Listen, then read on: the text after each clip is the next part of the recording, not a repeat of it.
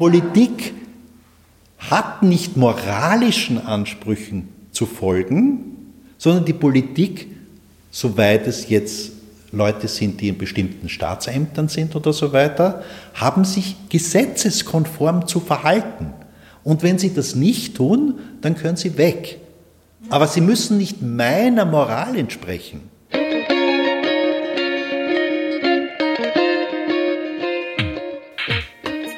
Willkommen bei Ganz offen gesagt.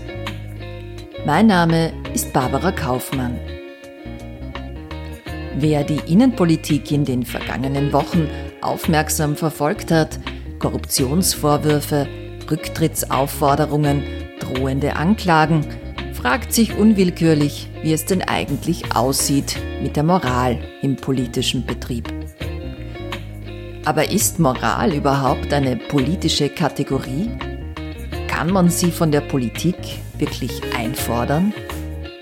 Darüber spreche ich heute mit meinem Gast Alfred Noll, Rechtsanwalt und ehemaliger Nationalratsabgeordneter der Liste Pilz bzw. jetzt. Wir wollen uns darüber unterhalten, warum ihn der parlamentarische Alltag ernüchtert hat, ob er sich um die Justiz sorgt und wie man die Teilhabe an Politik und Demokratie verstärken könnte. Lieber Herr Noll, vielen Dank, dass Sie sich für uns Zeit genommen haben. Sehr gerne. Wir haben ja in unserem Podcast am Anfang immer eine Transparenzpassage. Da ist die erste Frage immer, woher sich Gast und Host kennen. Das ist in unserem Fall schnell beantwortet. Wir kennen uns gar nicht. Wir sind auch deshalb per Sie. Ja. Und äh, die zweite Frage, die bei Ihnen interessant ist, ist, sind oder waren Sie für eine politische Partei tätig? Das ist gar nicht so leicht zu beantworten in Ihrem Fall. Naja, es ist doch äh, aus meiner Sicht sehr leicht zu beantworten. Ich war noch nie Mitglied einer Partei und ich äh, werde als Rechtsanwalt auch von keiner Partei beauftragt oder bezahlt. Äh, das schließt nicht aus, dass es natürlich eine ganze Vielzahl von Leuten gibt, die sehr wohl Mitglieder oder sogar Funktionäre von Parteien sind, die mich gelegentlich um Rat fragen und den erteile ich dann natürlich auch aber ich bin nicht bestallter Rechtsanwalt für eine der politischen Parteien in Österreich. Das ist ja bei Ihnen ein bisschen tricky, weil Sie waren ja im Parlament, Sie waren ja Nationalratsabgeordneter von 2017 bis 2019 für die Liste Pilz und dann äh, jetzt, aber Sie waren nie Mitglied dieser Partei. Nein, äh, ich bin wahrscheinlich auch zu undiszipliniert, um überhaupt Mitglied von so einer Vereinigung zu sein, äh, weil ich ja als jemand, der seit 40 Jahren die politische Realität beobachtet, äh, zwar immer wieder der Meinung bin, dass Demokratie daraus entsteht, dass Mehrheitsentscheidungen gefasst werden, aber ich als äh, kleinbürgerlicher Jurist noch nie eingesehen habe, warum die anderen Recht haben, nur weil sie mehr sind. Äh, und das ist eine schlechte Voraussetzung für die Einbindung in ein parteipolitisches Korsett. Wenn Sie jetzt zurückschauen äh, auf diese Zeit im Parlament, ich habe einige äh, Resümees von Ihnen gelesen, da war ein sehr, ein sehr interessanter Text im Falter, gab es da. Ähm, das kann man nur als desaströs bezeichnen, Ihr, Ihr, Ihr Resümee, also Ihr, Ihre, Ihre Beschreibung dessen, was Sie erlebt haben im Parlament. Ähm, mit welcher Erwartung sind Sie denn da hineingegangen? Und wo hat sich's gespießt? Na, die Erwartung war, äh, wenn man das quasi mit großen ethischen Vokabeln oder mit großem Pathos zeichnen wollte, sehr gering. Ja? Äh, weil ich weiß ja, wie in Österreich Politik funktioniert und äh, deshalb habe ich in diesen zwei Jahren auch jetzt an tatsächlicher Kenntnis wenig dazu gewonnen. Es ist nur ein Unterschied, ob man etwas weiß oder ob man es persönlich erfährt. Und das macht den großen Unterschied aus.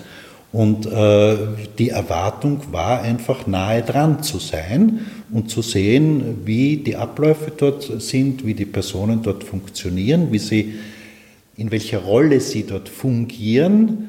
Und äh, darum ist das gar nicht so scherzhaft gemeint, wenn ich sage, das war eine ethnologische Exkursion. Ich wollte mir einfach dieses exotische Stammesverhalten der Bewohner äh, an diesem Ort anschauen.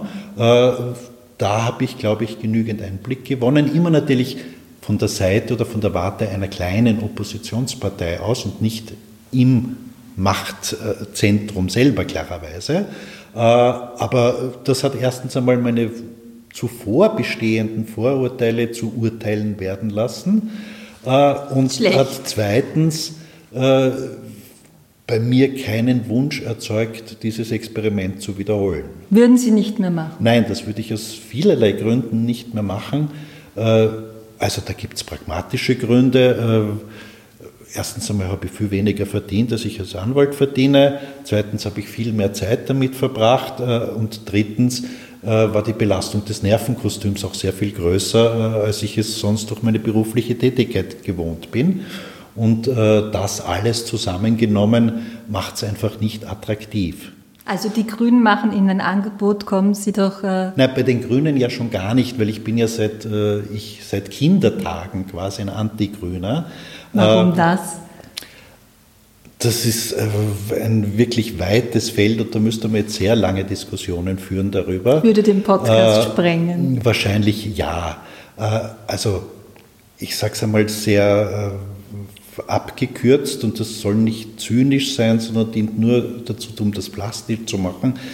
Äh, meine besten Freunde sind Grüne, äh, aber ich stand immer weit links von den Grünen äh, und ich finde, die Grünen sind eine bürgerliche Partei mit sehr vielen lieben Menschen, die aber letztlich in Österreich politisch immer im Opportunismus enden. Egal, ob das der Herr Platter ist oder ob das in Salzburg oder in Oberösterreich ist oder ob das jetzt die ÖVP ist oder in Wien die SPÖ. Die Grünen springen schnell, meines Erachtens allzu schnell, auf den Schoß der jeweils Mächtigen und wollen vorwiegend dabei sein. Und äh, das ist mir als politischer Inhalt äh, nicht sehr sympathisch und äh, deshalb nachdem ich das seit Jahrzehnten so verfolge, seitdem die Grünen 1986 in den Nationalrat eingezogen sind, damals noch mit Andreas Wabel, der eine Strohpuppe ins Parlament mitnahm als Clubobmann. Äh, und nachdem ich diese Abkehr von Prinzipien und von dieser Widerständigkeit, die die Grünen ursprünglich gezeigt haben, äh, eher trauernd beobachte, möchte ich da nicht anstreifen und damit auch nicht viel zu tun haben. Das kann man auch ein bisschen schon verstehen als äh, Blick auf die momentanen Verhältnisse, als Kommentar dazu. Werden Sie das Korruptionsvolksbegehren unterschreiben? Äh, das Korruptionsvolksbegehren ist ein Volksbegehren, das von jedem Normalmenschen unterschrieben werden kann. Mich hat nicht gewundert, dass natürlich sofort Kurz und Blümel auch gesagt haben, sie werden das unterschreiben. Es gibt keinen objektiven Grund, dieses Volksbegehren nicht zu unterschreiben. Und wenn ich es nicht sorglos vergessen sollte, dann werde ich das auch unterschreiben. Äh, es ist nur meines Erachtens viel zu wenig, um dort an der Wurzel zu greifen, wo es in Österreich hapert. Und da ist ein Antikorruptionsvolksbegehren, das, ich sage es wiederum abgekürzt und unter Gänsefüßchen, von jedem anständigen Menschen unterschrieben werden kann, zu wenig. Es hapert nicht an Moral und Anstand. Äh, wir haben ein politisches Machtproblem und das wird man durch dieses Volksbegehren nicht beheben, zumal, das ist mein Nachsatz als Jurist, äh, ein derartiges Volksbegehren ja allenfalls zur Behandlung im Nationalrat führen würde und wie eine derartige Behandlung ausschauen würde, das kann ich mir relativ gut vorstellen und das finde ich auch nicht sehr erfreulich. Ja, das ist ja auch Teil Ihrer Kritik am Parlamentarismus, wenn ich das richtig verstanden habe. Sie haben mal sinngemäß gemeint, es wird dort nichts besprochen, was nicht vorher schon entschieden ist. Ähm, haben Sie auch irgend eine positive Erfahrung mitgenommen aus dem Parlament, wo Sie sagen, das ist irgendwie besser gelaufen, als ich mir das jetzt vorgestellt hätte? Also ich, ich möchte gerne die Fragestellung zunächst korrigieren. Ich, ich habe keine Argumente gegen den Parlamentarismus. Mhm. Also ich will auch nicht in diese Schiene kommen, wo in den späten 20er und 30er Jahren des 20. Jahrhunderts das Parlament als Quatschbude verunglimpft wurde, um weniger Parlamentarismus zu machen und äh, eine große Führersehnsucht entstanden ist. Mein Ansatz ist ja genau umgekehrt. Sie ich habe zu wenig Parlamentarismus. Ja. Und dass es nicht mehr Parlamentarismus in Österreich gibt, hängt natürlich zunächst einmal an bestimmten Strukturen und es hängt natürlich auch an den entsprechenden Personen zum Ersten. Solange wir ein Wahlrecht haben, wo die Parteispitzen definieren und bestimmen, wer auf der jeweiligen Wahlliste draufsteht, werden diejenigen, die dann ins Parlament gewählt wurden, sich immer devot gegenüber der Parteispitze verhalten, weil sie ansonsten bei der nächsten Wahl nicht mehr auf der Wahlliste draufstehen. Äh, das ist ein ganz einfaches strukturelles Merkmal äh, und äh, lässt sich soziologisch und wahrscheinlich auch psychoanalytisch ganz leicht erklären, warum das so ist. Das Zweite ist, diejenigen Leute, die im Nationalrat sitzen, sitzen dort meist schon sehr lange. Wenn ich lange im Nationalrat sitze, dann führt das dazu, selbst dann, wenn ich einen angestammten Beruf erlernt habe und halbwegs erfolgreich war in der Gesellschaft, dass ich dort nicht mehr raus kann. Aber äh, sind Sie, da muss ich eine Zwischenfrage stellen, ich war nämlich überrascht, sind Sie für äh, Nationalratsabgeordnete, die durchaus Berufe nebenbei quasi ausüben? Sind Sie nicht dafür, dass man nur Nationalratsabgeordnete... Ja, aber aus dieser Ambivalenz, die in dieser Frage drinnen steckt, kommt man nicht wirklich raus. Äh, wenn man sich das Getriebe anschaut, dann setzt es hohe Anforderungen an Professionalität, an Sachkenntnis, an Einsatz. Wer dort nur zufällig einmal vorbeischaut, der wird schnell scheitern. Das ist aber eine Organisationsfrage. Das heißt, wie gut ist unser Nationalrat ausgestattet, äh, um den einzelnen Abgeordneten hier sachkundig Hilfe zu stellen. Das heißt, der Ablauf dessen, was ein Nationalratsabgeordneter, was eine Nationalratsabgeordnete macht, hängt im Wesentlichen ab von der Infrastruktur der Clubs und dem, was der Nationalrat selbst an Unterstützungsleistungen liefert. Da ist der österreichische Nationalrat im Vergleich zum Deutschen Bundestag etwas sehr schlecht ausgestattet. Ja? Äh, aber berufsfähig oder zumindest äh, einen Beruf erlernt zu haben außerhalb einer politischen Partei ist ja das Normale. Ja? Es sollte ja die Ausnahme sein, dass Funktionäre quasi da hineinrutschen und dann unser Schicksal bestimmen. Äh, da wird auch jeder zustimmen. Ja? Man muss es nur irgendwie in Übereinstimmung bringen. Und eine Vielzahl von Leuten, die ich kenne und die diesen Job weitaus besser machen würden, als ich ihn je gemacht habe, die sagen einfach, was soll ich mir das antun? Ja? Äh, die Leute, die gut sind, die Leute, die an ihrem Beruf Freude haben, die erfolgreich sind, die werden sich diesen Betrieb nicht antun. Ja, und entsprechend ja, schaut er auch aus. Also es ist eine ja. schreckliche also Ja, aber das ist Tatsache. Ja, das ist Tatsache. Äh, ich kann mich erinnern, 2017 äh, bin ich äh, wie ein Makler in eigener Sache herumgelaufen, habe insbesondere sehr viele mir bekannte Frauen gefragt, ob sie für uns kandidieren. Die Mehrzahl der Frauen hat gesagt, na, das tue ich mir sicher nicht an. Woran liegt das? äh, an einer Erwartungshaltung, die zu Recht davon ausgeht, wenn ich eine, als Frau einen spannenden, gut bezahlten und für mich sich als erfolgreich darstellenden äh, Beruf habe, warum soll ich von dort weggehen, wo ich doch als Politikerin mehrerlei riskiere. Erstens einmal unter fremder Knute zu stehen, inhaltlich, äh, was meine ganze Lebensäußerungen betrifft. Zweitens einmal von anderen, von Gegnerinnen und Gegnern angeblafft zu werden äh, und äh, quasi mich auf eine Art und Weise ab, herabsetzen zu lassen, die ich mir einfach persönlich nicht bieten lassen will. Und drittens, ein ganz schlicht ökonomisches Problem. Wenn ich aus meinem Beruf jetzt ausscheide, dann bin ich dort weg. Das ist äh, quasi der Nationalrat ist sowas wie die Babypause. Äh, wer nicht ununterbrochen verfügbar ist oder sich zumindest nicht unentwegt als verfügbar präsentieren kann, der erleidet einfach einen Karriereknick. Und dazu kommt, dass die politische Punzierung, egal für wen man jetzt eintritt, natürlich die Marktchancen auch weiter mindert.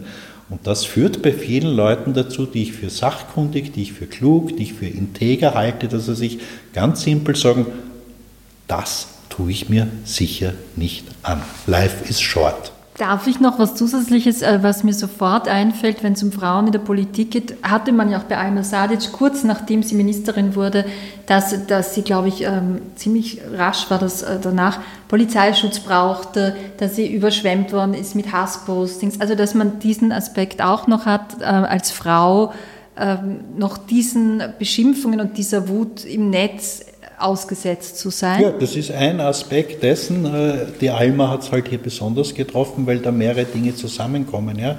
Äh, erstens einmal zunächst aus der Warte der Opposition in ein Regierungsamt hineingekommen. Das macht äh, eine Front auf quasi. Zweitens Frau, drittens Migrantin und dann kommt viertens noch dazu, dass es in einem bestimmten Kreisen eine Punzierung war, dass sie von Pilz quasi zu den Grünen übergetreten ist. Und da muss man sich schon sehr viel gefallen lassen, was widerlich ist äh, und äh, das hat natürlich damit zu tun, dass Alma Sadisch so eine grundvernünftige und auch, ich sage das bewusst, aber unter Anführungszeichen eine gesunde Person ist, dass sie das überhaupt ausgehalten hat. Ja, ich stelle mir das auch, also äh, ich stelle mir das nicht beneidenswert vor. Nein, nein, nein, das ist, das ist entwürdigend und man nimmt diese Dinge mit äh, bis in den Schlaf. Äh, und äh, ich habe zum Glück, also in den zwei Jahren, ich habe ein paar Drohbriefe bekommen, lächerliche, ja, nur die sind in Misskübel gewandert und waren vom Gehalt nicht sehr viel anders als das, was ich aus meiner Anwaltstätigkeit mitunter von Gegnern auch zu hören bekomme. Ja. Äh, aber es ist nie an die Person gegangen, sondern es war für mich sehr leicht, wie sagt man bei den NLPlern, zu framen, ja, als quasi Kritik an der Sache. Ja und hat mich nicht weiter tangiert. Nur bei Alma Sadic hat es ganz andere Qualitäten angenommen. Ja. also das ist ja auch leider etwas, was man, äh, was man immer wieder hört, wenn man mit Politikerinnen länger spricht, dass sie dann erzählen. Aber Ihnen ist das sozusagen auch passiert. Sie haben auch durchaus ja, ja, ja, äh, ja, ja. Hass. Drohmails und Drohbriefe bekommen, anonyme, aber auch gezeichnete. Aber das war nicht in einer Größenordnung, dass ich äh, mich bedroht gefühlt hätte. Ich habe es deppert gefunden irgendwie. Ja. Äh, was mitunter belastend genug ist, wenn man sich damit nicht auseinandersetzen will. Die sind bei mir allesamt im Mistkübel gelandet. Es war nie bis zu einer Grenze, wo ich tatsächlich äh, jetzt physiologisch oder psychisch das Gefühl hatte, mir droht da etwas. Ich würde überhaupt gern mit Ihnen darüber sprechen, und zwar über diese über das, was Sie mitgenommen haben von diesen zwei Jahren, aber auch wie es reflektiert wird. Mir ist nämlich etwas aufgefallen und das wäre die, die allererste Frage schon in dem Zusammenhang. Ähm, Sie haben sich sehr oft, also Sie haben sich sehr kritisch geäußert zum Alltag im Parlament, zum politischen Alltag im Parlament. Eben, wie Sie selbst sagen, Sie wollten nichts gegen den Parlamentarismus sagen, sondern Sie haben einfach die Abläufe kritisiert und den Umgang und die Diskussionskultur und das äh, sozusagen, dass vieles keinen Sinn macht, was vorher schon erledigt ist. Und da wurde recht häufig, kam mir vor, reagiert, äh, indem man gesagt hat, na ja, sie sind halt gekränkt, das hat nicht funktioniert mit dem Bild und jetzt sind sie halt so kritisch. Und das ist so ein, ein Zug, den ich häufig beobachte. Ich weiß nicht, ob das was typisch Österreichisches ist, aber es kommt mir hier öfter vor, als jetzt, wenn man viel in Deutschland arbeitet, erlebt man das gar nicht zum Beispiel, dieses sehr persönliche. Also ich setze mich nicht mit der Kritik auseinander. Ich suche die Ursache in der Biografie des Kritikers. Ich setze mich also mit der Biografie des Kritikers auseinander, da muss ich mir inhaltlich null auseinandersetzen. Also, weiß nicht, ähm, ich kritisiere den ORF und dann sagt man nicht, aha, das ist interessant, du siehst das so, sondern möchtest du gern auch zum ORF oder du warst ja. Also es wird immer mhm. dieses Persönliche in den Vordergrund gerückt. Das ist, kommt mir immer vor, etwas sehr Österreichisches. Das wäre die erste Frage, ob Sie das auch so sehen. Und die zweite Frage, warum Sie äh, glauben, äh, dass das gemacht wird.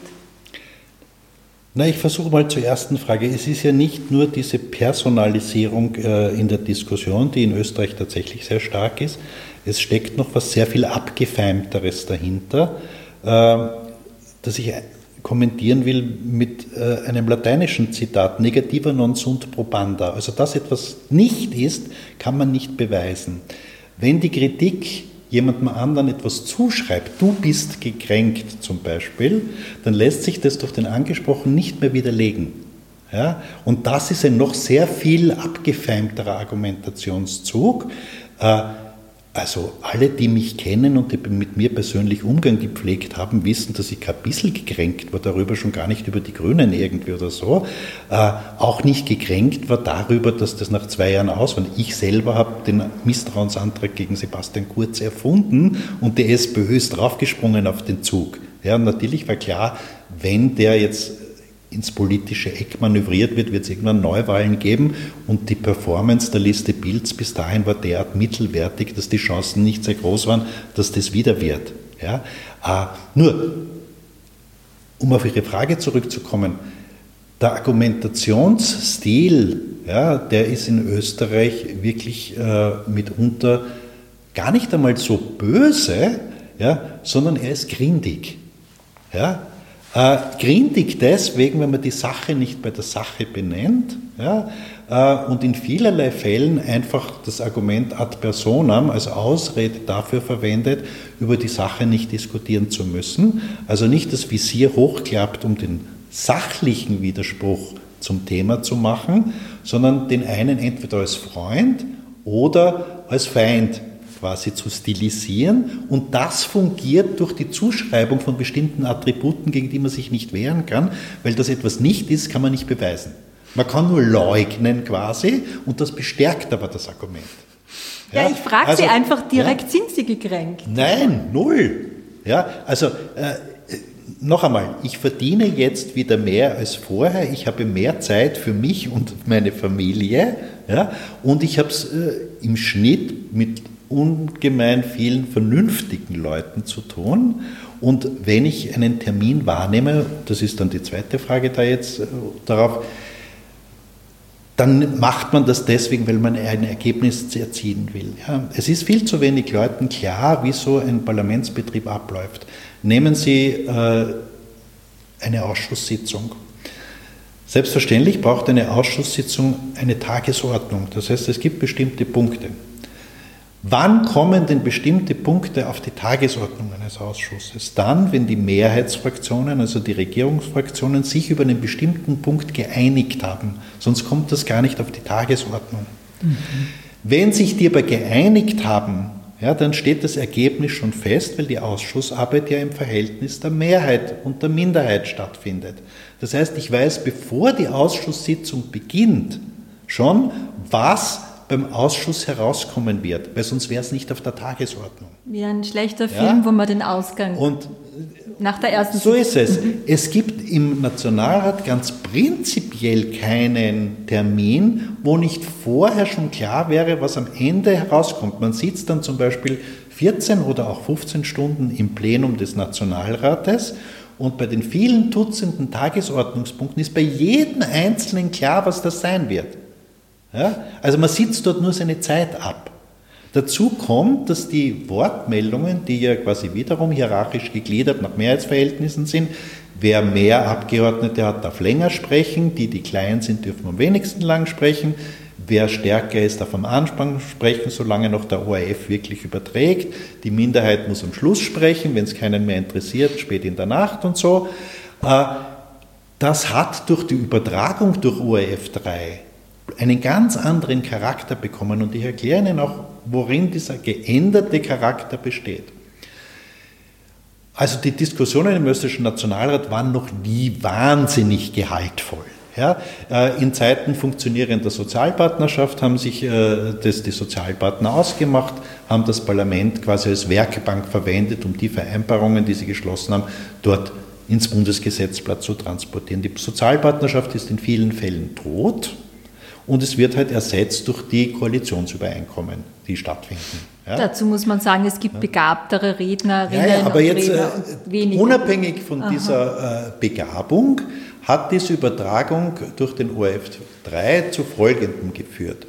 Nachdem alle, die im Plenum sitzen, wissen, was bei der Abstimmung herauskommen wird, ja, und auch wissen, wer von welcher Seite jetzt spricht und welche Meinungen hier vertreten wird, hört dem Menschen, der da draußen steht, niemand zu.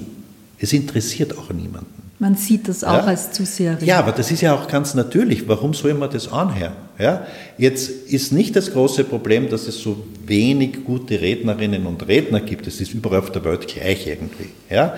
Sondern das Entscheidende ist, es ist vollkommen egal, was der Mensch da draußen spricht, weil es auf das Ergebnis keinen Einfluss hat. Also es ist nicht das Modell deliberativer Demokratie, wo durch das Abwägen, durch das Hin und Her von Argumenten dann bei der Mehrheit irgendwann eine Entscheidung geboren wird, um sehr pathetisch zu sagen, sondern es steht von vornherein fest und alles, was am Pult draußen passiert, hat bloß den Charakter der Selbstlegitimation. Und jetzt wird das aufgenommen, es wird übertragen und die einzelnen Abgeordneten verwenden jede Ansprache im Plenum nur als eine Form des vorgezogenen Wahlkampfes, um für sich und ihre Partei Stimmung zu machen. Das heißt, der Blick ist nicht mehr ins Plenum gerichtet, man spricht nicht mit den Abgeordneten, man spricht in die Kamera, weil man sich nachträglich die Clips aus der Übertragung herausschneidet und an seine Klientel schickt und zeigt, wie gut man da drinnen für sie Das passiert ist. ja tatsächlich. Ja, ja, natürlich. Ah, eine ja. Frage noch an euch, weil Sie das, äh, mich, mich das beschäftigt seit Jahrzehnten, wo ich mir Parlamentsdebatten anschaue. Warum wird denn da immer so hinausgebrüllt? Also man sieht sehr oft das Zuseherin, ja. dass jemand spricht und man hört den fast gar nicht, beziehungsweise äh, repliziert er auf etwas, was ihm zugerufen wird, was man nicht versteht. Man hört nur so Na, das hängt, das hängt damit zusammen, dass ja nur das übertragen wird, was direkt ins Mikrofon am Pult gesprochen wird. Ja? Äh, während die Zwischenrufe ja äh, ohne Mikrofon erfolgen. Wenn man allerdings draußen steht, ja, dann hört man das alles klarerweise. Und ein Gutteil dessen, was Anpassung an den Betrieb ist, besteht darin, dass man sich das gefallen lässt oder darauf reagiert. Also ich habe persönlich ein Problem gehabt am Anfang. Äh, wir haben eine nur sehr knappe Redezeit gehabt, weil wir so eine kleine Fraktion gewesen sind. Und man hört dann die Zwischenrufe von einem Herrn Rosenzweig oder Gutenus oder wem auch immer irgendwie. Und dann muss man sehr schnell überlegen, will ich jetzt meinen Text durchbringen oder will ich auf das replizieren, was, was, da, was da kommt? Ja? Wird da was Inhaltliches gerufen oder auch mal was Persönliches? Nein, es, wird, es, es werden, äh, wie soll ich sagen, im Regelfall blödsinnige, äh, sich witzig gebende Meldungen geschoben irgendwie, ja, die man einfach ignorieren kann. Ja, äh, wenn man es kann. Man muss sich einfach dann gewöhnen. Es ist ein eigenes Soziotop und es gibt eine Ökologie quasi des Umganges dort. Das lernt man dann schon sehr schnell oder man ist sehr schnell einfach in Widerreden. Also wenn der Herr Gutenus mir was gesagt hat, dann habe ich ihm gesagt, Herr, seien Sie ruhig, Sie verstehen davon nichts und von allem anderen auch nichts irgendwie. Dann war er ruhig. Ja? Dann gibt es wieder den Applaus von, von den Oppositionsparteien. Das mindert aber alles die Zeit, quasi, die man draußen hat. Ja? Mhm. Und darum muss man da einfach aufpassen. Wo ja? geht das... Ähm Gesitterter ist jetzt ein komisches Wort, aber wo geht es angenehmer zu? Vor Gericht oder im Parlament? Na, vor Gericht ist überhaupt kein Vergleich. Also man lernt erst zu schätzen, welch hoher zivilisatorischer Fortschritt eine Gerichtsverhandlung in Österreich ist. Ja? Erstens einmal hören alle zu, was gesagt wird. Zweitens einmal ist die Wahrscheinlichkeit, dass diejenigen, die zuhören, es auch verstehen, was man sagt, sehr viel höher als im Nationalrat.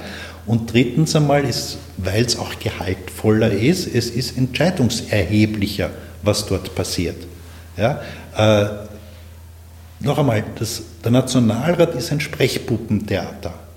Ja, es gibt fest zugeteilte Rollen, ja, es ist ganz klar, was da an Inhalten kommt und äh, natürlich ist ein Unterschied zwischen äh, einem Kickel, der einfach reden kann und der wiff ist und der schnell ist im Kopf und der auch entsprechend impulsiv ist und äh, äh, dort verschiedene Melodien pfeifen kann und anderen Abgeordneten, die Mühe haben, quasi den Mund überhaupt nur aufzubringen oder die sich krampfhaft am Papier festhalten, damit sie ablesen können.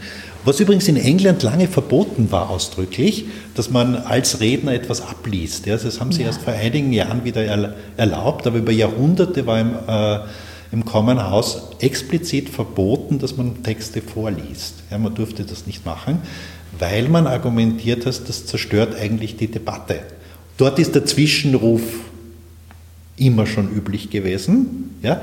Dort erfolgen aber auch inhaltlich und deshalb ist der, der Speaker so wichtig, der dann Order ruft, klarerweise dort, wenn es zu turbulent wird. Haben Sie, ich habe jetzt gar keine Erinnerung daran, ob Sie jemals was abgelesen haben. Sie wirkten auch immer sehr frei. Nein, ich habe mir schon manches vorbereitet, klarerweise. Ja, äh, aber ich habe es äh, im Regelfall nicht abgelesen. Ja, äh, Im Gegenteil, ich bin dann oft hinausgegangen und habe das, was ich mir vorbereitet habe, wieder eingesteckt, weil ich auf dasjenige reagiert habe, was zuvor gerade gesprochen wurde oder so. Ja. Aber mich würde wirklich interessieren, wenn ich Ihren Schilderungen so zuhöre, hatten Sie dort ähm, auch Verbündete, die Ihnen vielleicht jetzt, vielleicht sogar von anderen Fraktionen, die Ihnen jetzt vielleicht politisch nicht recht gegeben haben, aber die Ihren Befund geteilt haben oder die auch neugierig darauf waren, welchen Blick Sie als Neuling da jetzt aufs Parlament haben? Also gab es das? Ja, also auf der persönlichen Ebene gab es das durchaus. Ja. Ähm, Das hat auch damit zu tun, dass ich in der letzten Reihe gesessen bin und der Sitzplatz neben mir frei war. Deshalb hatte ich oft Besucher aus anderen Fraktionen bei mir sitzen, die mit mir geplauscht haben. Ja, wir haben ja alle gewusst, es ist vollkommen egal, was da draußen passiert irgendwie. Ja, und dann hatte ich Besuch von Mitgliedern anderer Fraktionen. Ja, und äh, also ich habe eine ganze Menge Zuspruch bekommen von FPÖlern und von ÖVPlern und so weiter. Äh, nur um es abzukürzen, das endete damit, dass mir dann oft gesagt wurde, Alfred, hast eh recht, ist aber halt nicht Linie. Mhm. Aber interessant, ja. dass Sie sagen, ÖVPler, FPÖler, das heißt durchaus auch über ideologische Grenzen hinaus. Ja, ja, aber das wiederum hat damit zu tun, dass ich immer mit allen geredet habe. Man kann nicht in den Nationalrat gehen und quasi Kommunikationsblockade machen. Das habe ich für absurd gefunden. Ja. Ich habe mit allen dort geredet und ich glaube auch, dass ich mit allen, Ausnahme ist wohl der Herr Rosenzweig gewesen, ja, aber ansonsten mit allen, mit denen ich Kontakt hatte, äh, kann eine Fehleinschätzung sein, aber mir gegenüber wurde äh, sehr viel Respekt entgegengebracht und ich habe durchaus von anderen Fraktionen äh, eine ganze Menge an Anerkennung bekommen. Auf der persönlichen Ebene irgendwie. Ja? ja, aber das muss ja auch interessant sein, so einen Blick von außen zu hören für jemanden, der vielleicht schon lange im Parlament sitzt. Und das ist, also, das glaube ich nicht, dass es besonders interessant ist, weil ich ja die ich versuche es von der anderen Seite her. Äh, es gibt im Nationalrat, das ist ungerecht, aber ich mache es trotzdem, weil jede Verallgemeinerung ungerecht ist, äh, die Auffassung, ich bin dann am Plafond politischer Professionalität, wenn ich es zusammenbringe, gegen meine Überzeugung abzustimmen. Mhm. Also die Mehrzahl der Leute, die da drinnen sitzen, stimmen unentwegt für oder gegen etwas, wo sie ganz anderer Meinung sind. Wo sie Ihnen Aber dann sie auch denken sagen, halt, sie denken ja. halt, das gehört zum Geschäft. Und diese Phrase, das gehört zum Geschäft, ja, das ist eine der meistgesprochenen Phrasen im Nationalrat. Ja, und äh, das ist nicht selten vorgekommen, dass ich mit jemandem aus der FPÖ oder auch der ÖVP gesprochen habe und wir haben uns freundlichst unterhalten und gesagt, ja, das ist so und so. Und drei Minuten später, wenn es zur Abstimmung gegangen ist, ist er zu ganz was anderem aufgestanden. Bei der SPÖ aber genauso. Ja? Also, Sie haben das nie gemacht? Ich habe das nie gemacht, nein. Das war aber auch bei uns äh, in den Statuten festgeschrieben, in der Geschäftsordnung unseres Clubs, weil wir dort hineingeschrieben haben, dass äh, Entscheidungen des Clubs sich nie auf das persönliche Stimmverhalten auswirken dürfen und wir haben unentwegt verschieden abgestimmt. Ja? Mhm. Ist Parteipolitik äh, das Gegenteil von Politik? Nein, nein, nein ist es nicht. Äh, wenn man sagt, man will äh, dem Modell parlamentarischer Demokratie entsprechen, dann glaube ich sehr wohl, dass es zweckmäßig und sinnvoll sein kann, gemeinsame politische Anliegen, die aus gemeinsamen Interessen und Bedürfnissen folgen, dann auch kollektiv wahrnehmen zu wollen.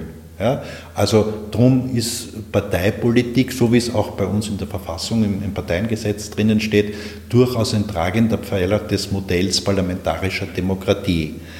Es ist aber nur ein notwendiges Kriterium und noch kein hinreichendes.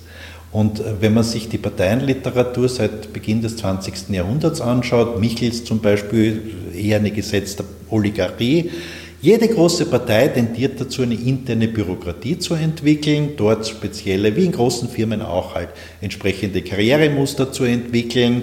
Äh, und man braucht schon sehr viel, äh, man braucht schon eine sehr dicke Haut, um dann hinauf zu wachsen und die Diskussion zwischen den Parteimitgliedern und den sogenannten Quereinsteigern zeigt ja auch immer, äh, welche Probleme es dann gibt irgendwie, weil jeder Quereinsteiger natürlich zunächst einmal auffällt dadurch, dass er in der Partei keine Hausmacht hat.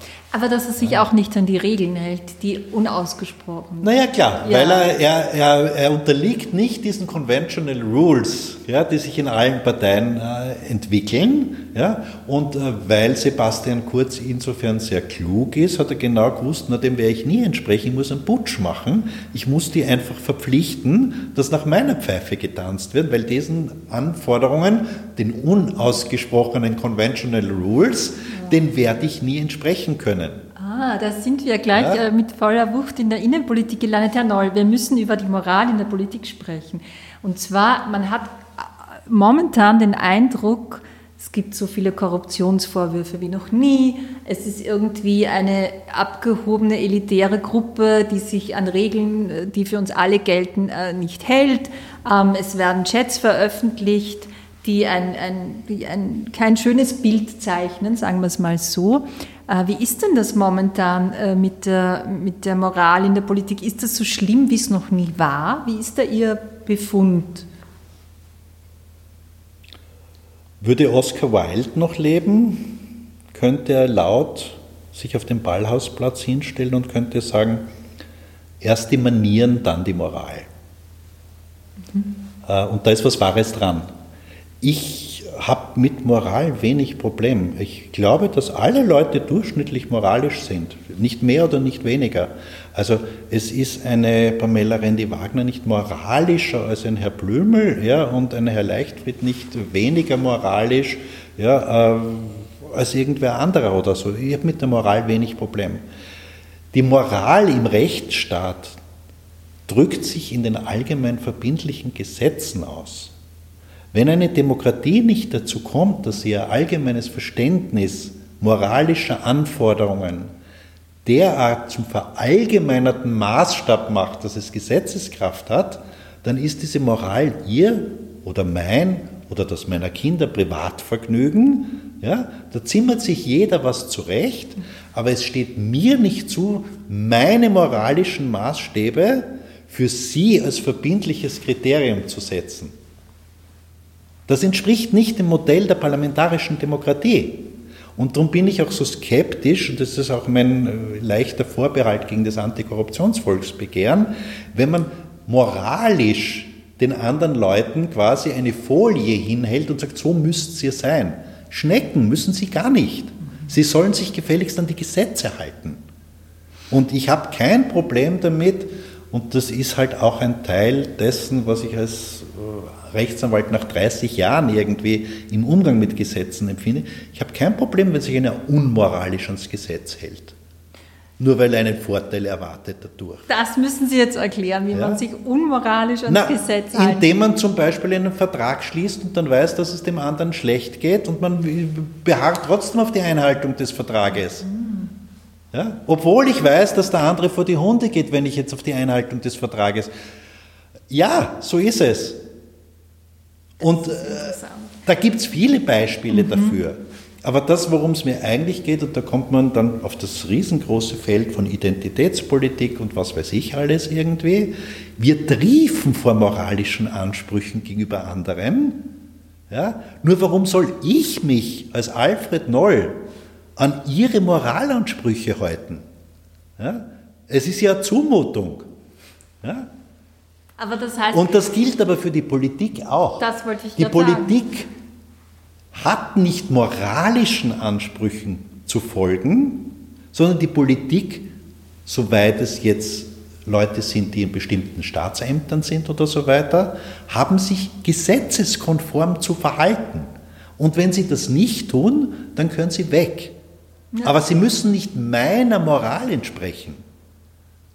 Aber ist Ihr momentaner Befund, also aktuell, wenn man sich jetzt ansieht, was durch den Ibiza-Ausschuss alles äh, an die Oberfläche kam, das wollte ich Sie auch fragen. Hätten Sie diese Chats, äh, also finden Sie, dass diese Chats veröffentlicht äh, werden mussten? Also wie stehen Sie zu diesen sehr persönlichen Chats, die da an die, an die Öffentlichkeit gekommen sind? Als Jurist nämlich auch. Also als Jurist bin ich da äh, in einer ambivalenten Situation, weil ich einerseits natürlich sehe, dass an allen Ecken und Enden unsere Privatsphäre durch eine andauernde Überwachung und äh, vergleichbare technologisch mögliche Entwicklungen eingeschränkt wird. Auf der anderen Seite sehe ich nicht, was an einem Chat, der mit dem Diensthandy eines von mir bezahlten Beamten mit einem von mir bezahlten Staatsorgan auf meine Rechnung geführten Chats über die Besetzung eines staatlichen Betriebes, was daran privat sein soll. Ja? Äh, dann habe ich immer noch das Problem, äh, darf ich das veröffentlichen oder darf ich es nicht veröffentlichen? Und da gibt es meines Erachtens eine einfache Antwort, die aber in der Praxis sehr kompliziert äh, auszugestalten ist. Die Antwort darauf lautet, an sich muss das, was von öffentlichem Interesse ist, auch öffentlich sein dürfen. Das heißt, ich muss im jeweiligen Einzelfall schauen, ist jetzt die Veröffentlichung einem skandalisierenden und personalisierenden, auch übelmeinenden Gelüst der Menge entsprechend? Oder handelt es sich tatsächlich um etwas, was materiell ja, öffentliches Interesse verdient? Und das ist in vielen Fällen einfach schwierig abzuwägen. Ich glaube, wäre ich Mitglied im Untersuchungsausschuss gewesen, ich hätte die Chats auch an einen Redakteur gegeben. Mhm, das ist äh, ja, interessant, weil. Äh, mit dem Risiko, dass ich damit äh, allenfalls etwas tue, äh, von dem ich doch relativ sicher sein kann, dass ich es eigentlich nicht dürfte. Mhm. Ähm, Aber weil es meinen moralischen Ansprüchen entspricht, ja, dass ich nicht will, dass Leute, ja, wie halt aus diesen Chats zwischen Blümel, Schmidt, Kurz und so weiter und so weiter hervorgehen, sich auf diese Art über allgemeine Dinge verständigen. Ja. Aber nochmal, ich kann das nicht mit Sicherheit sagen, ich stand nicht vor dem Problem, ja, aber so retrospektiv betrachtet, neige ich eher dazu, dass ich glaube, ich es auch an einen Redakteur gegeben. Sie äh, sind ja Anwalt und Sie sind ja auch recht häufig als Medienanwalt tätig, für den Falter zum Beispiel. Sehen Sie da auch äh, ein Problem, dass das veröffentlicht wurde aus medienrechtlicher Sicht? Nein, Glauben Sie? Nein, nein, aus medienrechtlicher Sicht äh, gibt es als Grenze nur den 7c Mediengesetz, wo es verboten ist, aus Abhörprotokollen zu zitieren, wenn damit schutzwürdige Interessen des Betroffenen verletzt werden.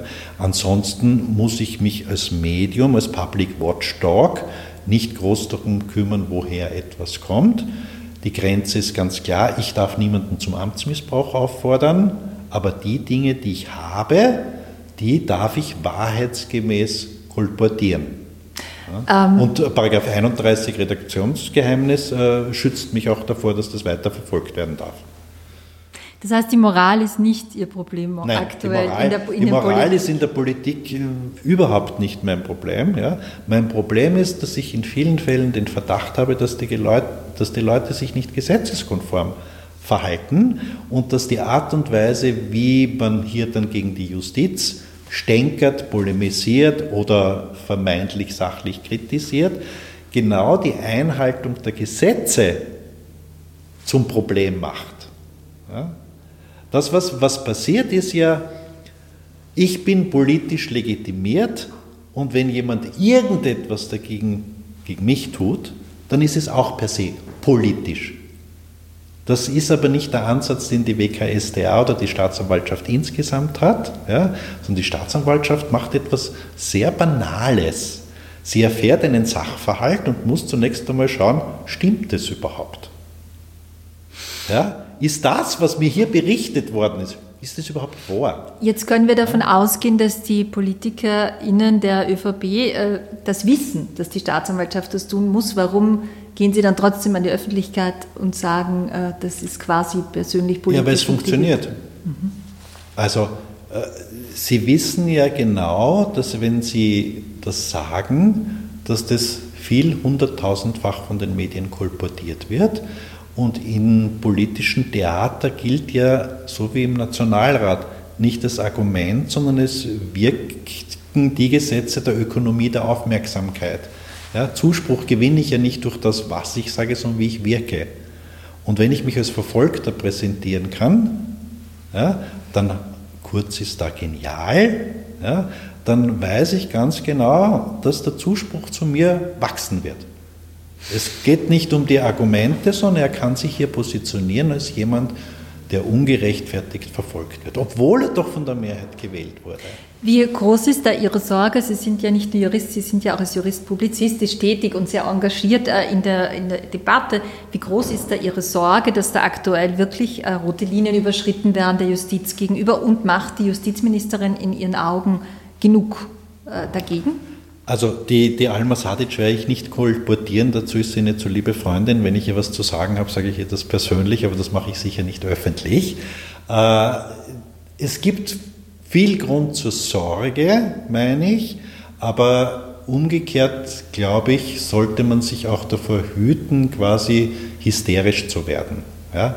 Also Das hängt zunächst einmal damit zusammen, dass die österreichische Justiz, wenn man über das Strafrecht redet, ja gar nicht richtig in den Blickfeld kommt. Die, die österreichische Justiz besteht ja zum überwiegenden Teil aus Dingen, die mit Strafrecht gar nichts zu tun haben. Ja, dort findet das statt, was für die Justiz äh, wichtig ist und was auch für die Bevölkerung wichtig ist, im Mietenrecht, im Arbeitsrecht, im Pflegschaftsrecht und, und, und, und, und, und, und, äh, dass der Boulevard unsere Justiz immer nur auf die Strafjustiz verkürzt, ist ein Unding sondergleichen ja, und ist in Wirklichkeit eine Missachtung dessen, was Justizrichterinnen und Richterinnen eigentlich machen in Österreich. Also Strafjustiz ist nur ein ganz kleiner Teil davon. Äh, ja, hier gibt es also eine Auseinandersetzung zwischen Verwaltungsbehörden, sprich Ministern, Regierung und der Justiz. Ich sage, die Justiz hält das schon aus. Mhm. Wenn ich mir die Stellungnahmen von der Matejka und von der Frau Koller, also Richteramts, Richtervereinigungspräsidentin, Staatsanwältin, anschaue, dann sind die sehr couragiert und eindeutig. Äh, insbesondere die Pressekonferenz der vier Präsidenten der Oberlandesgerichte, die stattgefunden hat, äh, die haben hier doch schon sehr deutlich gesagt, bis hierher und nicht weiter. Ich glaube auch, dass es insgesamt gewirkt hat. Die Sorge ist damit nicht weg, aber es gibt also. Sie wirken nicht sehr nervös, oder? Nein, ich, ich habe da keine, äh, wie soll ich sagen, keine alltägliche Sorge, die mich jetzt unrund werden lässt, deswegen. Ja? Äh, die Justiz in Österreich ist seit Jahrzehnten ein konservativer Betrieb. Ja, also was mich dann nervt und aufregt, weil es so furchtbar dumm ist, sind Vorwürfe, wie es gäbe rote Netzwerke in die Justiz. Wer auch nur einigermaßen Bescheid weiß über die österreichische Justiz, der weiß, dass unsere Justiz aber sowas von geerdet konservativ ist, ja, dass das einfach blödsinnig ist. Ja, und dass dann nicht Horden von Journalistinnen und Journalisten, dem das um die Ohren knüppeln, finde ich einfach unverständlich. Das kann dann im Raum so stehen bleiben ja, äh, und ist einfach absurd. Ja? Also, Sie äh, also ich bin eher genervt, als dass ich jetzt übertrieben sorgenvoll bin. Mhm. Ja? Mhm. Die eigentlichen Probleme in der Justiz liegen ganz woanders. Zum Beispiel, dass wir für Rechtsmittelverfahren inzwischen Pauschalgebühren bezahlen müssen, die sich immer weniger Leute leisten können oder so, weil die in den letzten Jahren so angestiegen sind. Ja? Dass der Zugang zum Recht immer noch ein Problem ist in vielen Bereichen. Ja? Das Verfahren im internationalen Vergleich in Österreich zwar schnell erfolgen, aber immer noch viel zu langsam sind. Ja? Und so weiter und so weiter. Das und diese Debatte zwischen Politik und Justiz lenkt von den eigentlichen Problemen der Justiz, mangelnde Personalausstattung im nichtrichterlichen Bereich und so weiter, ab. Ja, und das erfüllt mich viel eher mit Sorge, als dass jetzt äh, kurz ein quasi äh, Minimus Orban werden könnte und unsere Justiz knüppelt. Ja, also diese Sorge habe ich nicht wirklich. Ähm, eine Frage auch aus der Praxis. Also ist es, ist es nicht auch so, dass Klagen auch immer etwas damit zu tun haben, dass man sich die leisten können muss. Ich erlebe das sehr oft äh, als Beobachterin, wenn Frauen zum Beispiel im Netz äh, belästigt werden, dass sehr viele sich nicht trauen zu klagen, nicht weil sie Angst haben, sondern weil sie sagen, ich kann mir das nicht leisten, ich kann mir einen Anwalt gar nicht leisten. Also dass, dass dieses äh, vor Gericht gehen, etwas ausjudizieren ja auch immer noch mit Einkommen und... und Na, da wurde ja jetzt reformiert, klarerweise durch dieses Gesetzespaket und das ist in vielen Fällen sehr viel einfacher geworden. Das wird noch einige Zeit brauchen, bis man das evaluieren kann und schauen, ob dieses Angebot auch angenommen wurde, weil das ist nicht sehr kostenaufwendig an sich. Äh, aber das dahinterliegende Problem ist klarerweise, also wie sage ich es, warum muss man überhaupt für die Justiz was zahlen? Konnte mir noch keiner erklären. Ich muss ja auch nichts zahlen, wenn ich auf die Straße gehe sondern der Staat hat hier eine Gewährleistungspflicht für eine Infrastruktur und ich darf auf die Straße gehen, ohne Maut zu bezahlen. Warum darf ich nicht zur Justiz, ohne eine Gerichtsgebühr zu bezahlen? Mhm. Ja, also an sich sind diese Gerichtsgebühren per se eine Zumutung. Nur haben wir in Österreich kein republikanisches Verständnis von niemandem, der sagt, das ist verdammt noch einmal die Aufgabe des Staates, die Justiz als Rechtsgewährleistungsinstitution zu unterhalten. Nein, stattdessen steigen die und die Justiz ist durch die Pauschalgebühren immer noch überfinanziert. Ja, sie nehmen mehr ein, als sie ausgeben, das wandert ins allgemeine Budget hinein. Aber an sich müsste die Justiz für die Bevölkerung frei sein. Das ist ja ein, ein, ein guter Ansatz, vor allem weil ich noch mit Ihnen gerne über dieses Gemeinsame sprechen würde. Aber ganz kurz muss ich Sie fragen, weil es einfach tagespolitisch aktuell äh, ist und auch interessant ist, wie Sie das sehen. Soll denn ein Kanzler, der angeklagt ist, zurücktreten? Wenn er nicht verurteilt also ich wird. Ich habe ja das in einem Standardkommentar versucht, halbwegs plausibel zu machen, wie meine Position ist. Äh, für mich ist es ein Teil äh, republikanischer Secular Religion, dass jemand als unschuldig zu gelten hat, bevor er verurteilt wurde. Jetzt gibt es zwei Fraktionen. Die eine Fraktion sagt, naja, das gilt ja nur juristisch. Das schließt ja aber doch nicht aus, dass ich soziale, wirtschaftliche und sonstige Stigmata verteile, wenn jemand in einem Verfahren involviert ist, wo zumindest die Staatsanwaltschaft genügend Gründe gesehen hat, von einer Verurteilung auszugehen, weil sonst hätten sie ja nicht anklagen dürfen. Mhm. Und da bin ich, äh, mag sein, dass es eine Deformation professionell von mir als Rechtsanwalt ist. Also nur weil ein paar Juristen der Meinung sind, der kehrt verurteilt, ja, ist für mich kein Mensch auf der Welt schuldig. Ich drehe es um. Ich habe schon genügend Verfahren gewonnen, wo ich gewusst habe, ich habe Unrecht. Ja? Äh, Justiz hat per se ein aleatorisches, also vom Zufall abhängiges mhm. Element. Ja? Und es ist ein Gebot nicht nur der Menschenrechtskonvention, sondern, das ist mein Ausdruck dazu, einer Secular Religion. Bevor jemand nicht nach einem fairen Verfahren rechtskräftig verurteilt ist, ist dieser Mensch unschuldig. Und ich kann ihn nicht aus Beruf, aus Familie, aus Ämtern oder wie auch immer treiben, ja? Nur weil ein paar Juristen oder vielleicht sogar nur ein Jurist der Meinung ist, der kehrt verurteilt. Ja? Das würde die Unschuldsvermutung in der Sache materiell obsolet machen. Und deshalb ist es umgekehrt so, das mag übertrieben klingen, ich beharre aber trotzdem darauf, gerade dann, wenn jemand angeklagt ist, muss ich besonders betonen, dass er nicht schuldig ist. Sonst kriege ich nämlich die Fairness des Verfahrens nicht über das ganze Verfahren hinweg durch. Und ebenso ist es eine Unsitte in Österreich, dass man so viele Jahre im Statuum des Beschuldigten sein kann. Erinnern sich Karl-Heinz Grasser, acht Jahre oder neun Jahre. Das ist unzumutbar. Mit, mich verbindet mit Herrn Grasser null politisch. Ja? Aber jemanden über Jahre hinweg im Stadium des Beschuldigten und mit dieser Ungewissheit zu lassen und ihn in dieser Zeit quasi bürgerlich zu töten, ja, ist einfach nicht zumutbar. Und ich denke umgekehrt, um jetzt die Frage konkret zu beantworten, eine Anklageerhebung, glaube ich, sollte beim Betroffenen sehr wohl die Überlegung in Gang setzen, tue ich mir selbst und anderen einen Gefallen, wenn ich hier weiter im Amt bleibe.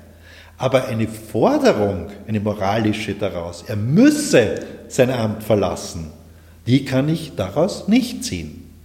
Ich würde mir wünschen, wir hätten nur Leute, die sich für sich selber das dann überlegen. Würden Sie ihm das ja. raten, wenn Sie sein Berater wären? Nein, nein, ich würde es ihm nicht raten. Er gibt äh, damit zu viele Political Claims auf.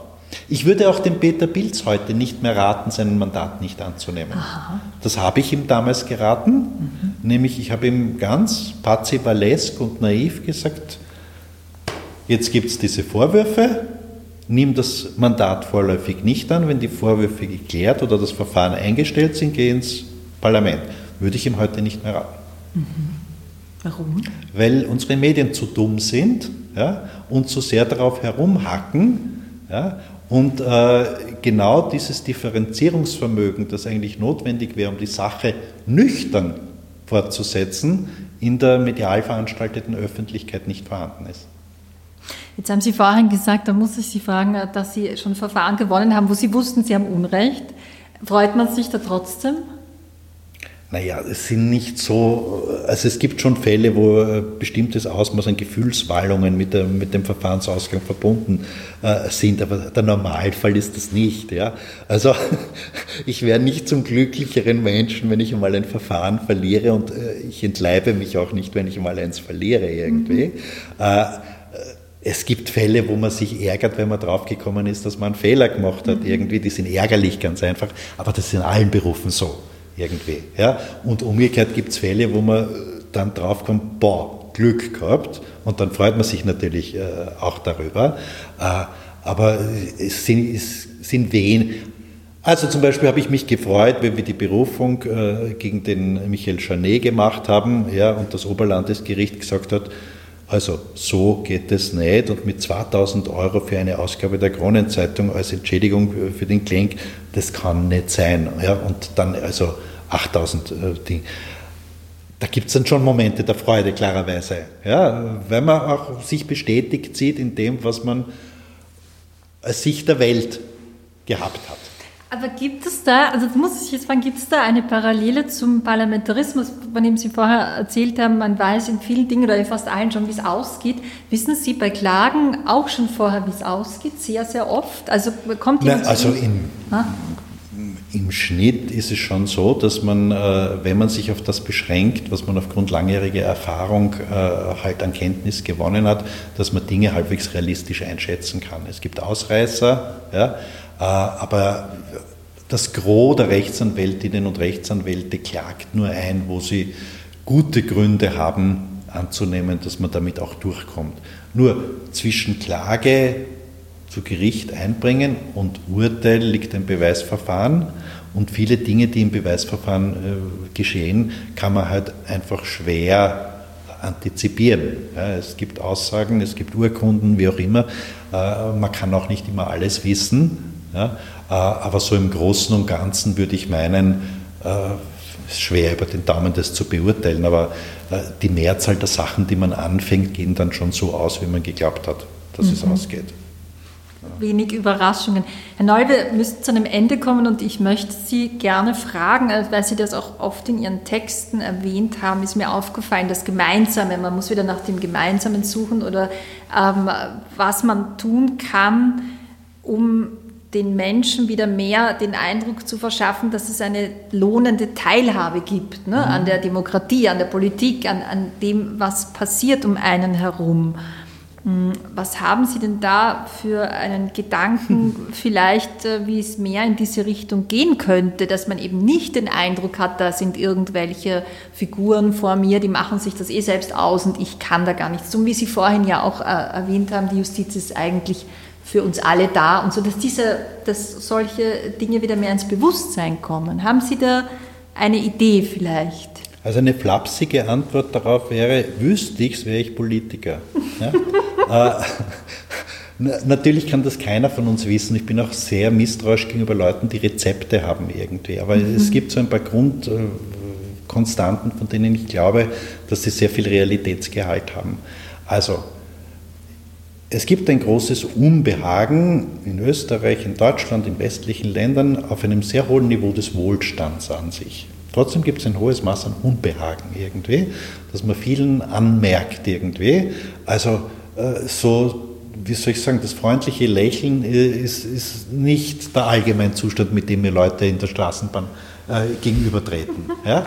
Äh, das ist in anderen Ländern auch nicht anders. Also ich gehe mal davon aus, dass es ein großes Unbehagen gibt. Jetzt kann man sich überlegen, woraus resultiert denn dieses Unbehagen?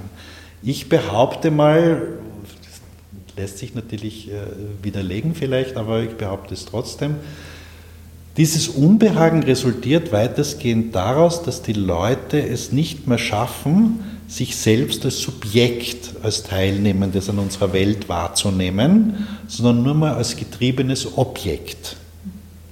Das heißt, der erste Ansatz, wenn ich für mehr Demokratie und für mehr Partizipation, für mehr Teilhabe bin, ich muss schauen, wo sind denn die gesellschaftlichen Felder, an denen ich eine Erweiterung unmittelbar persönlicher Teilnahme und pathetisch gesagt der Subjektwertung wieder ermöglichen kann. Ist das, wenn man sich zusammentut im Bezirk, um einen Zebrastreifen zu initiieren? So? Und da gibt es unendlich viele Möglichkeiten, ja, phrasenhaft gesagt, sich zu spüren gemeinsam mit anderen. Mhm. Ja, ich glaube, dass nichts heilsamer für uns alle ist als der soziale Kontakt, auch wenn es mitunter Konflikte gibt oder wie auch immer. Aber wer man selber ist, erfährt man ja nicht dadurch, dass man jetzt wahnsinnig lang am Klo drüber nachdenkt, wer man ist, sondern nur indem man sich mit anderen Leuten so weit in Beziehung setzt, dass man sich in der Reaktion der anderen ununterbrochen erfahren kann. Ja? Und genau derartige Möglichkeiten werden immer weniger. Arbeitsverhältnisse werden zunehmend prekarisiert, flüchtig, unverbindlicher. Alle Lebensfelder werden zunehmend monetarisiert. Mhm. Das heißt, es zählt nur mehr das als Wert, was sich in Preisen ausdrücken lässt. Mhm. Ja, Wenn du kein Geld dafür kriegst, ist nichts wert. Ja? Äh, und wenn du was herzagst, hat das was gekostet. Also das ist eine beständige Monetarisierung. Dazu kommt eine vollkommene Kommerzialisierung aller Lebensbereiche. Ja, äh, des Privatlebens auch. Aller, aller Dinge irgendwie. Und ich meine, man müsste, Stichwort Localized Democracy, den Leuten dort, wo sie wohnen, wo sie arbeiten, wo sie in die Schule gehen, einfach mehr Ressourcen in die Hand geben und mehr Autonomie geben. Dann wird dort vieles falsch laufen, wie überall immer Leute Fehler machen. Aber es wäre eine Möglichkeit, Erhöhung der Gemeindeautonomie zum Beispiel. Alle Gemeinden in Österreich sind überschuldet.